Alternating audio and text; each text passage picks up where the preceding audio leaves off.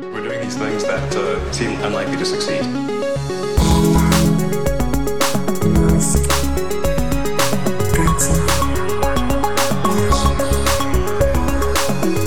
Hola a todos y bienvenidos a un nuevo episodio de Elon, el podcast de Elon Musk, presentado por Alejandro Barredo. Hola Alex. Buenas tardes, eh, amigo Cis. ya empezamos. Y Matías Zavia, Matías Zavia. Por cierto, ha abierto Discord después de muchos, muchos meses sin usarlo y ahora hay que elegir nombre de Sí. usuario. He probado todos mis nombres de usuario y ya no está ninguno disponible. Entonces no sabía, no sabía qué ponerme. Yo, He bueno, puesto el- eh, no sé a qué viene lo de Discord, por cierto. No sé, pues, este, es- al final esto es una. El podcast se ha convertido en una conversación entre tú y yo. Las noticias son lo de menos. Eh, Bueno. bueno, bueno. Eh, sí, es cierto. Eh, fíjate que Discord yo tengo la sensación que es para adolescentes y para gente que le gustan las criptomonedas y tal. O sea, es como Mm. mi prejuicio de Discord. Una aplicación que le tengo mucha manía. ¿No crees que va a haber trasvase de usuarios de Reddit a Discord? Sí, está viendo, está ocurriendo. Está ocurriendo. Está Mm. ocurriendo. Bueno, ya hablaremos de un montón porque la actualidad en todos los medios de tecnología, no sé si os estáis forrando con el sufrimiento ajeno, del submarino de Titanic, eh, del el submarino que ha bajado al Titanic y que no sabemos dónde está. ¿Qué os parece, eh, Matías y oyentes, que Elon no se haya pronunciado aún, no haya dicho, tengo un plan, voy a poner a mis mejores ingenieros, voy a meter un Tesla y lo vamos a sacar. ahí"? No ha dicho nada, está callado. Y seguramente porque no se le ocurriera ninguna solución. Eso tiene difícil solución. Todo lo que sea no encontrarlos, Mm. Eso es. eh, poco puede hacer. Elon. Y luego, una vez que los encuentren, si están en el lecho, bajar hasta ahí, pues, tienen poco margen. Tienen que llevar eh, un submarino capaz, etcétera. Entonces es, com- es pro- complicado. Yo entiendo que se, eh, se está frivolizando mucho, Mucho. porque al final son eh, cuatro millonarios eh, y el CEO de la empresa ahí metidos. Pero, pero bueno, si siguen vivos lo, lo estarán pasando realmente mal. Sí, hombre, a ver, no es por hacer el episodio de esto, pero tengo una teoría que viene de este tweet en el que pones el británico que va en el submarino estuvo en el espacio con Blue Origin. Y a lo mejor Elon ha dicho, ah, pues como ha sido con la competencia, pues ahí te quedas. ¿no? pues, pues mira, aquí tengo que defender a ¿Por qué? Elon, porque uno de los últimos tweets de esta empresa que se llama, ¿cómo, cómo se llamaba? Ocean Ocean- Gate Expeditions. Ocean Gate Expeditions.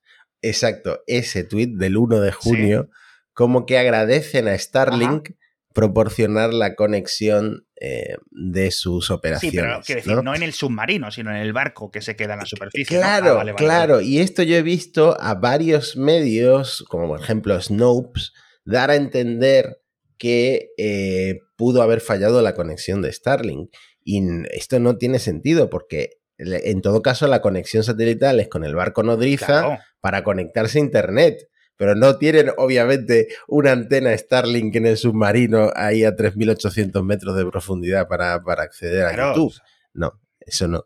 Ahí tienen- tengo que darle la razón a Elon. Y es la, lo único en lo que se ha pronunciado ¿Ah, sí? Elon, es en esto, desmintiendo a Snopes.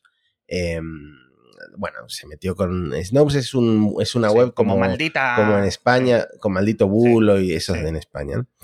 Eh, pero allí anglosajona. ¿no? Pero, eh, pero Starlink, pone Snopes. Eh, Starlink es una subsidiaria de Mm. SpaceX, la compañía que, que dirige Elon Musk.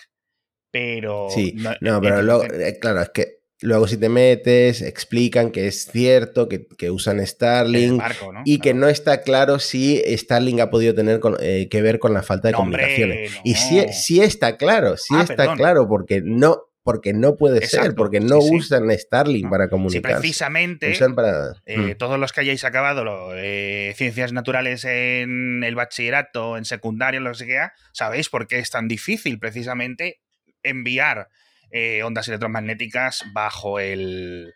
bajo. bueno, a, tan- a- a más de pocos metros de profundidad. Y precisamente, pues como no se puede eh, con estas eh, variaciones, pues no tiene sentido ni Starlink ni Starlink. Eh, bueno, no sé si es un tuit desafortunado Eh, pero el artículo parece que está correcto, como dices tú. Y le responde Elon, dice, no podéis ni siquiera eh, llevar una operación de estas psicológicas, ¿no? De, de, como de propaganda. Está un poco obsesionado con esta palabra Elon estos días, ¿no?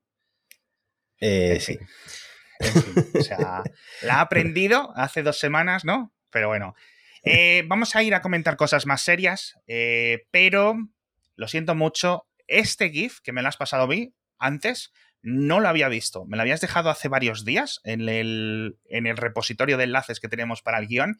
Y por favor, me hace muchísima, muchísima gracia. E non dimenticatevi di avere bambini. Fate bambini. Bambino Maximus.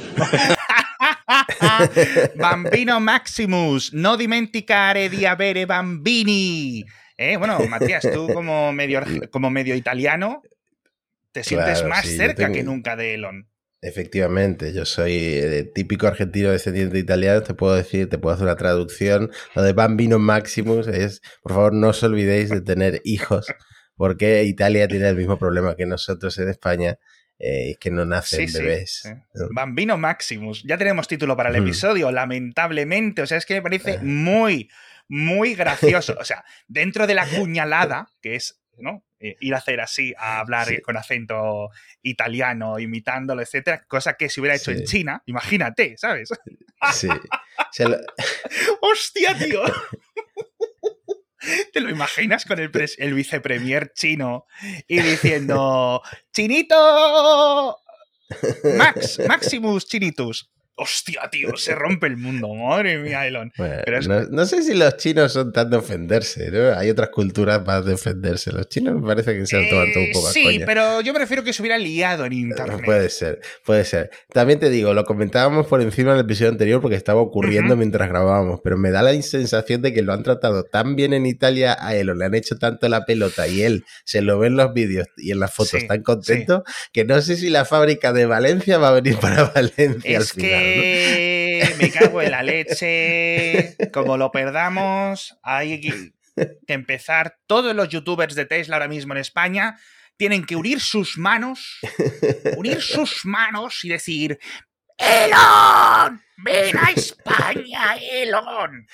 Y, pues eso, decirle, yo qué sé, demostrarle su amor verdadero y su amor fanático para conseguir que, abra una fábrica. Por cierto, hablando de Teslas en España, tío, tengo una cosa que contarte, ya es a nivel de seguimiento. Hace dos episodios, no sé muy bien, hace, sí, dos episodios o tres, eh, estábamos comentando los descuentos del Model 3 en Estados Unidos y mm, que eran eh, bastante interesantes. Por cierto, perdón, no me quiero adelantar acontecimientos. Y nos comentaba un oyente, Aitor Cuesta, dice, oye Alex, dijiste que 200 y pico kilómetros en carretera, con el Model 3, el estándar, dice, y yo hago 400. Y yo, pero dije 200, algo así, o estaba haciendo una broma, rollo, con lo del Ángel Gaitán y tal. Y no, no me dice, mm. y me dice, sí, el minuto 25, tal. Y lo escuché y dejé caer, efectivamente, como 250.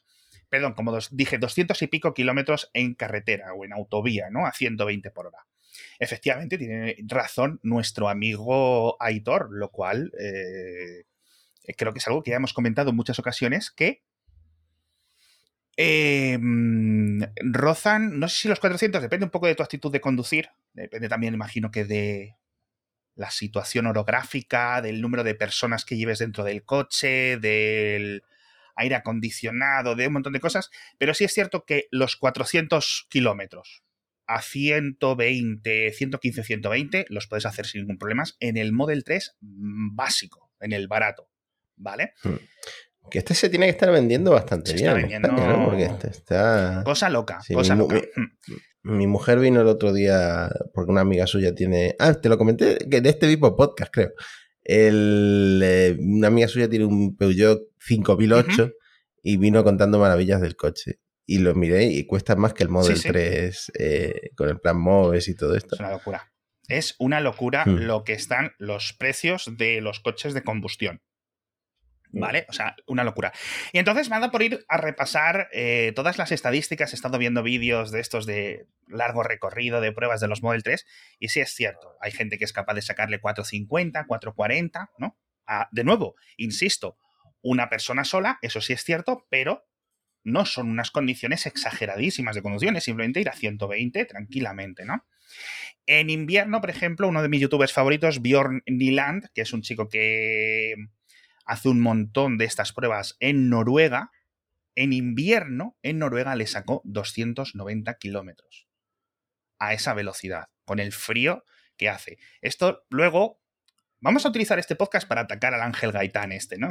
Fíjate que nosotros somos haters, pero es que lo del Ángel Gaitán no tiene, no tiene perdón de Dios cuando dijo eso de que... No, necesitamos que una sus fuerzas también por la fábrica de Valencia, el Ángel, Gaitán, que sube las manos. Uno, uno que se una ahí al círculo. la Genkidama esta de Goku. Sí, la, El Ondama. No, pero sí es cierto que le vendría muy bien a, Ángel Gaitán que Tesla abriera una fábrica en España. Yo creo que iba, iba a aumentar sus, sus, visualizaciones.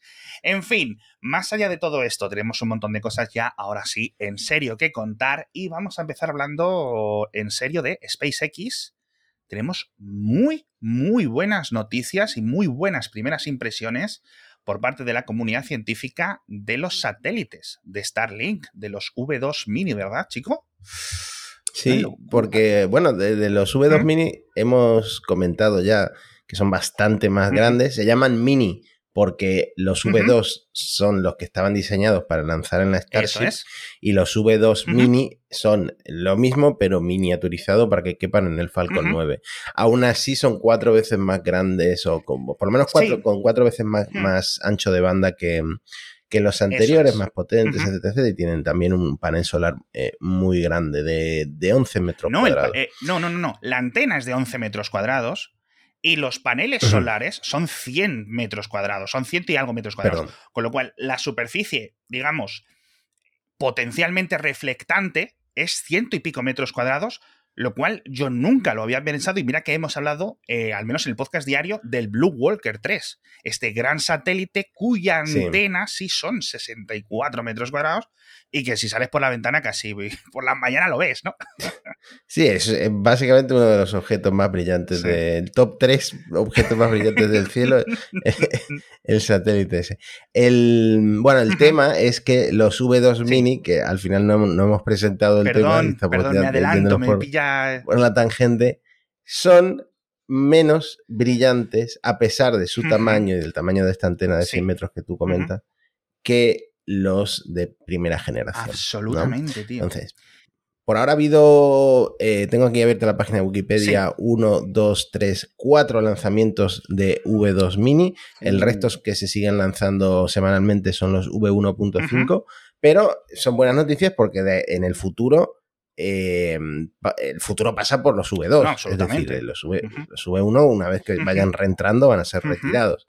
Entonces, eh, bueno, esto cumple con la promesa de SpaceX. Absolutamente. Eh, supongo que reduce la, queja de, los astrónomos y si quieres te, doy los datos que los tengo aquí en magnitud, en magnitud aparente, que es, pues, magnitud aparente, cuanto más grande sea el número, eh, menos se ven las cosas, menos brillantes son. Eh, los eh, V2 Mini tiene una magnitud aparente de 7,87 a, a 1000 kilómetros de distancia, está todo normalizado a 1000 kilómetros de distancia. Mientras que los eh, originales, los primeros que lanzaron, tenían una magnitud aparente de 6,08. O sea, una diferencia bastante brutal. Y esto es en escala logarítmica. los Visor Sat, estos, los que hablamos alguna vez, que eran estas, estos de prueba que llevaban como una cubierta para el panel solar, pues esos tenían una magnitud aparente de 7. O sea que también mejoran a esos. Eso es, es que eh, creo que comentaban los científicos en este paper, que os vamos a dejar en las notas del episodio, unas observaciones, decían que eh, en algunas de las observaciones no pudieron ni verlos con sus instrumentaciones. De verdad que me ha pillado totalmente de sorpresa que el avance sea tan fuerte, precisamente por lo mucho más grandes que eran. Pensábamos que, oye, se quedaría igual o aproximadamente, pero decían como de 10 o 12 órdenes de magnitud menos reflectancia. Una absoluta locura. Aquí lo vemos. Eh, por área, 0,007. Una 7 eh, milésimas comparado con el Blue Walker, ¿no? A nivel em, medido, medido en comparación con el Blue Walker. Pero sí es cierto, aquí miráis este 156 de los Starlink originales y 07, 007 para estos, con lo cual hacéis 156 eh, entre 7 y os da el porcentaje. Qué absoluta locura. Me quito el sombrero eh, completamente. Vamos a ver los Starlink V2 realmente cómo van eh, en este aspecto, pero son muy buenas noticias. Creo que el otro día incluso el astrónomo favorito de Twitter, Jonathan McDowell, andaba comentando eh, cosas muy, muy buenas al respecto, que al final es uno de los que más lo está. Lo, ha estado siguiendo siempre todo este tema de las observaciones de los satélites, que por cierto este enlace lo hemos encontrado en el subreddit de, eh, de SpaceX, aunque sea delito entrar en Reddit estos últimos, estos últimos días, pero bueno. Ah, que por cierto, no, lo he comentado, pero el Blue Walker 3, eh, que es el satélite este gigante del que hablamos, tiene una magnitud aparente de 3. O sea, de 3 del Blue Walker este que, que brilla más que casi cualquier estrella, al 7,88 de los nuevos eh, V2 Mini de Starlink. La cifra que yo recuerdo contar en el podcast diario es que por, por debajo de 8, es decir, técnicamente por encima, es decir, un número superior a 8, ya es eh, casi imposible verlo. ¿Vale? a, nivel del ojo humano desde la superficie terrestre, ¿vale? ¿Tú te, puedes creer que me voy a quedar sin ver el tren de, satélites Starlink? Porque siempre, siempre me, pilla, eh, por ejemplo, Frontera Espacial en Twitter tienen avisos semanales de cuando pasa por encima el tren de satélites. Pues eh, la semana anterior a irme a Argentina salí a la terraza eh, a verlos y estaba nublado. Mm. Luego, justo en, los días que estuve en Mendoza, pasaron por Mendoza, pero yo estaba en el avión volviéndome. O sea, la mala suerte que tengo para verlo, el tren de satélites, mm, y, al, y, al, final han solucionado el problema del brillo, así que me voy a quedar sin verlo. Bueno, hombre, tampoco no, no sufras, Matías, no llores. es como, es como los millonarios que quieren ver el Titanic. Pues yo quería ver el, quería ver el tren de satélite. Como eh, qué de jugo le vamos a sacar a, la tontería. Más buenas noticias por parte de SpaceX. Bueno, buenas entre comillas, neutrales. ¿Te acuerdas de lo de que Port Isabel, el, puerto, el, pueblo favorito de este podcast, eh, se llenó de polvo después del lanzamiento de la Starship y todo esto? Bueno, pues hay algunos científicos, dice que han estado haciendo análisis, eh, ¿cómo le decían? Espectrográfico de todo ese polvo, es decir, para eh, averiguar de dónde venía. Y lo que han visto es que no coincide con el cemento o el concreto, ni el fondage. Y te preguntarás, Matías, ¿qué es el fondage? Y lo he buscado aquí. El fondage es un concreto especial premezclado en seco, ¿vale? Es decir, los dos materiales con los que estaba hecho el hormigón armado de la base y que no coincide con ninguna de las cosas. Esto no significa que no lo haya causado el, obviamente, el despegue de esa nave. Es una cosa que, que sí sabemos, pero no provienen de ahí. Y lo que especulan, mientras acaban de hacer todos los análisis, es que provenga de la arena de esa zona, de la arena inferior a, a todo eso, y que las partículas mucho más pesadas de esto pues no llegarán tan lejos como hasta Puerto Isabel a no sé cuantísimos kilómetros, comentábamos, ¿no? Pero bueno. Hmm. Curioso, curioso, curioso. Y además. No sé. No sé si es tóxico inhalar eso, me imagino que no. Todo tipo de partículas pueden ser tóxicas a nivel de inhalarlo, ¿vale? Las, simplemente estas te podrían causar problemas respiratorios. No es que te vayan a dar cáncer como otro tipo de elementos, ¿vale? Pero pues, eh, pues, como cuando hay una tormenta de arena en tantísimos sitios, ¿no? Está, en cuanto llueve todo se va y no debería de haber mayor problema, ¿vale? Pero sí es cierto que, pues hombre, no debería de haber ocurrido, como tantas cosas durante aquel, durante aquel lanzamiento, ¿no? Pero bueno. Y toca ahora una pausita para comentar el patrocinador de esta semana de Elon, que es Randstad Technologies, porque la división de consultoría IT del grupo Randstad te ayuda con la gestión y la implementación de servicios tecnológicos especializados, de todas estas cosas que hablamos magníficas de tecnología en este podcast. Pues de todo eso, automatización de procesos o la gestión de datos, que luego lo comentaremos más adelante en el programa, y es que Randstad Technologies va a permitir a tu empresa alcanzar nuevas cotas de desarrollo y de envergadura. Cuentan al final con 15.000 empleados profesionales especialistas a tu disposición que serán capaces de poner en marcha y ejecutar cualquier servicio y proyecto de IT que les pidas. Y recuerda que también son capaces más que capaces de encontrar para ti y tu negocio profesionales cualificados que se adapten a la misma velocidad y es que te garantizan encontrar los candidatos que tu empresa necesita. Para saber mucho más sobre todo lo que Randstad Technologies puede hacer por tu negocio, simplemente entra en randstad.es. Eh, más cositas, amigo Matías. ¿Has visto todo lo de Tesla en Estados Unidos con los cargadores? Que se, están, que se van a forrar. ¿No, te has entrado?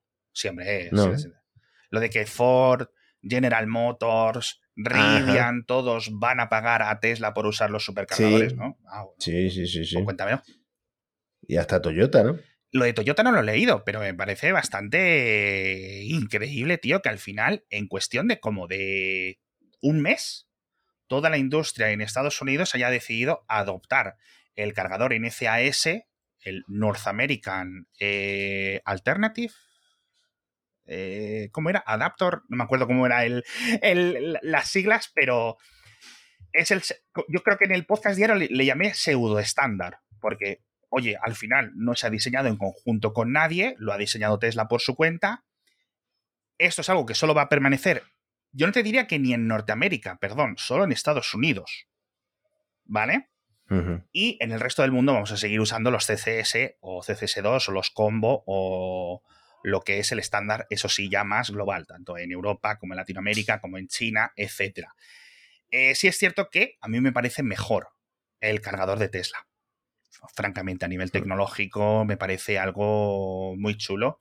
Y te tengo que decir una cosa, espero que Tesla se forre con esto y que gane mucho dinero porque cobra a los que van a cargar a los supercargadores, pero no son vehículos Tesla, les cobra un porcentaje superior que a los que a los propios clientes, ¿no? Faltaría más, ¿sabes? Al final son los que han mm. estado subvencionando todo esto. Así que me parece increíble simplemente volver a, insistir en el tema de que estos no son cargadores que vaya a haber en Europa, ¿vale?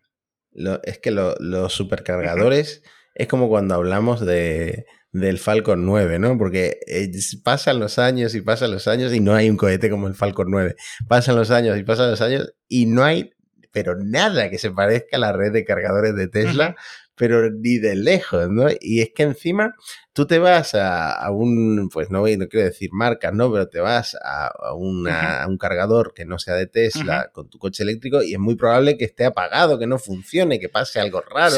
Y el de, los de Tesla eh, tienen un 99.9% de uptime, es decir, que casi nunca casi nunca están apagados. Está, hombre, la verdad es que se lo curran mucho más. O sea, eso sin ninguna duda. Sí es cierto que cada vez hay empresas mucho más serias. En España, con este tema de los cargadores públicos, los cargadores rápidos, vimos el otro día la, el nuevo plan de suscripción de Thunder, ¿no? que se parece en cierto sentido al de, al de Tesla, y esto cada vez lo vamos a ver más. Pero eso de que llegues a un sitio para cargar el coche, el tío, el encargado de la gasolinera no sepa ni cómo funciona, o esté roto desde hace varios días, o no te funcione el lector de la... ¿Sabes?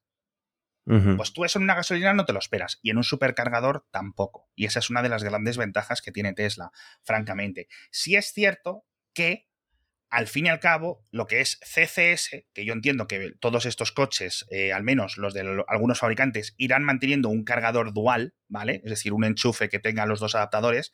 Si paras en un CCS o paras en tu casa tienes ese tipo de enchufe, eh, pues al final vas a poder tirar de ese, ¿no? Y que son, y que siga habiendo muchísimos más en Estados Unidos, porque al final Tesla estaba poniendo ellos por su cuenta y luego el grupo Volkswagen, Ionity y un montón más pues estaban tirando del estándar porque Tesla sacó este cargador hace poco, ¿no? En noviembre de 2022. Entonces, hay dos hipotéticos, ¿vale? Que los vayan, eh, digamos, cambiando el enchufe a los cargadores CCS que ya existen, ¿vale? Y todos los coches estadounidenses se adapten a, a esto o que vengan con algún tipo de eh, ¿cómo se dice? De de dongle, ¿cómo es la palabra? ¿No? Un conector. exacto, un conector que tú al final, pues depende de lo que tengas en tu coche, puedes enchufarlo a los dos tipos de mangueras, por decirlo así. Y esto es algo que vamos a tener que vivir, obviamente, ¿no? Pues es algo, algo normal y algo que no debería de causar mayor tipo de problemas. Lo que sí es cierto que lo del Chademo, este estándar japonés original, eso ya está mortísimo. Ya que ya era hora, la verdad, porque daba más problemas que otra cosa. ¿Qué más podemos contar de Tesla? Un montón de cosas y la verdad que francamente cosas buenas, ¿verdad? En, el capítulo de hoy. El, ¿Viste lo del el artículo del Washington Post sobre los accidentes de, con autopilot? Vi el titular. Vi el titular y suficiente, ¿no? Rollo, me informo por screenshots en WhatsApp. Sí, era que en el último año habían muerto 11 personas en accidentes con el autopilot. Sí. Ese era el titular. Sí. Y este tema lo hemos. Primero, voy a explicar de dónde viene el titular, de dónde vienen las cifras, Matías, y aprovecho para contártelo a ti y a la audiencia, porque me parece uno de los temas más vitales a nivel tecnológico de toda esta década. Es decir, cada vez vamos a ir viendo más conducción asistida, más gilipuertas con haciendo el mongol con los coches, con este tipo de conducción, y elementos y problemas con coches de conducción autónoma, como los Waymos, etcétera, que el otro día comentábamos también eh, de atropellos y de problemas en San Francisco, en Phoenix, etcétera. En China los datos son más difíciles de conseguir y apenas nunca he visto mayor problema, pero puede ser cierto que pues al final no, hay, no sean estadísticas tan públicas. Entonces, ¿Qué es lo que ha ocurrido? NHTSA, que es la agencia de tráfico, perdón, la agencia de transporte terrestre o algo así se puede decir, del gobierno federal de Estados Unidos, hace unos meses les pidió a los fabricantes que tuvieran este tipo de software en sus coches que enviaran, no sé si es anualmente o trimestralmente, un reporte de todos los accidentes de sus coches en los que eh, los sistemas de asistencia a la conducción, como el autopilot de Tesla, FSD, etcétera, hubieran estado encendidos en los últimos 30 segundos antes de ocurrir ese accidente o ese incidente. ¿Vale? Lo cual quita una de las excusas míticas de Tesla de que no, el autopilot no estaba encendido y era porque el autopilot se había desenchufado automáticamente un segundo antes del golpe, ¿no? Esto lo hemos visto en algunos casos y ha habido bastantes juicios al respecto. Con toda esta información nueva, sí es cierto que la, la NHTSA pues, ha podido encontrar más datos y como al final los informes estos van a ser públicos, hay un poco de confusión con las cifras, pero me parece interesante. Sin embargo, hay un montón de cosas voy a decir opacas, o que me gustaría que fuera todo mucho, mucho, mucho más transparente y mucho más em, libre para poder nosotros como ciudadanos ir viendo la evolución y poder ir midiendo, ¿no? Imagínate, Matías, tú quieres saber qué coche es más seguro para comprarte por su sistema de conducción autónoma, tener las cifras puras te, te, gustaría tenerlo al final. Oye, es muy importante tenerlo de la misma forma que sabes lo que consumen o un montón de factores de los coches. Y de momento, por ejemplo, la NHTSA está tapando en los informes, cuando son públicos, no muestra qué función o qué versión del software estaban utilizando. ¿Vale? Con lo cual no sabemos si era FSD 10. no sé qué, o la 11, o un autopilot viejo, etcétera. Simplemente es el software de Tesla, ¿vale? Y eso podría ser muy bueno para tener estadísticas, y no estamos teniendo, tanto de Tesla como de otros fabricantes. Aquí sí es cierto que he visto muchas quejas de gente que a lo mejor ha leído el titular, como, como decías tú, porque pone, Tesla es el 80% de todos los accidentes, no sé qué. Tío, si es que Tesla es el 90% de los coches con conducción asistida en Estados Unidos, ¿qué quieres que sean, no? Pero bueno, el artículo, la verdad, que del, del, Washington Post, que vamos a dejar en las notas del episodio, mm, cuenta a lo largo de las. Entre, mientras va contando estadísticas, va metiendo la historia de un niño que le atropellaron, a, un chaval, un adolescente que le atropellaron al bajar del autobús escolar por uno de estos subnormales que llevaba el típico peso muerto, esto eh, agarrado al volante para que no le moleste el coche y se conduzca solo, entre comillas. ¿Sabes? Sin tener que Mm. poner la mano. Y bueno, no lo mató, pero la verdad que ha estado o sigue hospitalizado con, un, con terribles mal, con cosas terribles. Y hablaban con la familia de qué es lo que pensaban de este tipo de sistemas, ¿no? Y obviamente, pues la familia está bastante enfadada, como, como podríais esperar. Yo sí te digo una cosa, Matías, sobre esto. Con que un país medianamente grande publique las estadísticas, ya las vamos a poder tener todos. Vamos a poder asumir, ¿no? Que la seguridad es más o menos paralela o equivalente a nivel de comparación de marcas. Sí es cierto. Entonces, que Tesla, perdón, Elon, no Tesla. Porque aquí yo creo que hay que diferenciar mucho entre el buen hacer de los ingenieros de Tesla y las palabrerías y las tontadas de Elon siempre, ¿vale? Cuando Elon dice que mm, me parece que recuerdo una cifra reciente de que es eh, em, que hay cinco veces menos accidentes cuando está puesto autopilot o full self driving o algo así, que por cierto ya está en 400.000 coches en Estados Unidos activado. Claro, aquí se supone que los datos están comparando todos los tipos de conducción en calles, aparcando, saliendo, comparado con los accidentes en una autovía que no deberías de tener mayores problemas, ¿no? Entonces, si tuviéramos estadísticas buenas y reales, podríamos, aunque sean nosotros mismos, ir sacando esas conclusiones, esas estadísticas eh, agregadas y medidas y analizadas. Así que de momento no lo tendremos. Imagino que ojalá, pues yo que sé, algún gobierno como por ejemplo Alemania eh, lo pueda publicar en unos años y podamos ir comparando pues los de Mercedes con los de Tesla y todo esto.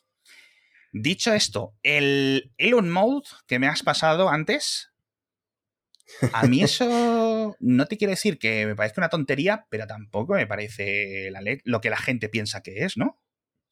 Nah, es curioso, es el, el tema es que aparentemente no está disponible en cualquier Tesla, solo en los Teslas de Tesla, eh, para, para probadores de coches de Tesla. Y el Elon Mode, que lo ha descubierto Green, como casi todo Nuestro amigo- lo que es ingeniería. Como casi todo lo que es ingeniería inversa de- del full self driving y del autopilot, eh, básicamente habilita la conducción autónoma, o mejor dicho, el FSD, Sí. eh, sin necesidad de, de apoyar la mano en el volante. Esto, esto que estabas comentando precisamente antes, de, de que la gente intenta trampearlo Sí. colgando algo. Bueno, pues este modo Elon te permite, y a Green le permitió en su prueba hacer 600 millas, no sé qué viaje se hizo, pero uno bastante largo. kilómetros, ¿no? Madre mía. Sí, Málaga-Barcelona, eh, con el Elon Mode sin tocar el volante. Una locura. O sea que... Una absoluta locura. Sí es cierto que siempre a través de autovías, etcétera, pero comentaban el Hilo Green, amigo del podcast, eh, como Ángel Gaitán, que, mm, que era fantástico. Creo que hacía una mención algo de mm, 15 minutos de conducción urbana, con lo cual sí es cierto que son elementos, pero jolines, eh, tío, mil kilómetros sin tocar al volante, por mucho que sea algo quizás anecdótico y que no pueda ser replicada constantemente esa experiencia, además que es un Model X relativamente viejito, ¿vale? Es decir, que los sensores, etcétera. Y por explicar, Green lo ha activado, dicien- digamos, haciéndole jailbreak al coche, ¿vale? No ha explicado cómo, no ha dado detalles de cómo ha conseguido activarlo, pero en principio es algo que solo se puede conseguir en los coches, como decías tú, Matías, de Tesla, ¿vale? Con lo cual Hmm. habrá conseguido que algún empleado se lo preste o no sé muy bien cómo, cómo funciona. Yo, yo tengo, a- de- de- después de todo esto que hemos hablado, tengo una duda. ¿Qué, qué ha pasado con Waymo? ¿Qué ha pasado con todas estas empresas? Lleva- Llevamos un- unos meses, quizá Ujú. años, eh, que parece que es cuando hablamos de conducción autónoma solo hablamos de Tesla últimamente, ¿no? Lo que tienes que hacer es escuchar el podcast diario de Mixio, donde hablamos de esto toda la puta semana, Matías, que ya te ve. No, es cierto que hablamos bastante de, esto porque sí que, está, sí que es cierto que está habiendo bastantes novedades. Mix, eh, uy, Mixio. Eh, Waymo y Cruise están expandiéndose bastante a nivel de conducción completamente autónoma, con diferentes tipos de vehículos, cada vez aumentando su área urbana. Hace poco comentábamos en el podcast diario que habían expandido el área de cobertura dentro de lo que es la zona urbana y suburbana de Phoenix. Y entonces yo cogí el mapa que puso Google en su web, le miré la escala, lo puse en la misma escala sobre Madrid y era increíble lo grande que era la zona completa. No son, digamos, tipos de conducción comparables, ¿vale? Porque obviamente, pues, Fénix, ¿sabes? carreteras de estas que se cruzan así en ortogonal y, todo así, ¿no? Imagínate meter un Waymo por, yo qué sé, por la Gran Vía o algún sitio, ¿no? Pero sí es cierto que son grandes y van expandiendo. Cada vez en San Francisco más. Estamos viendo un montón de avances. A nivel de China, igual.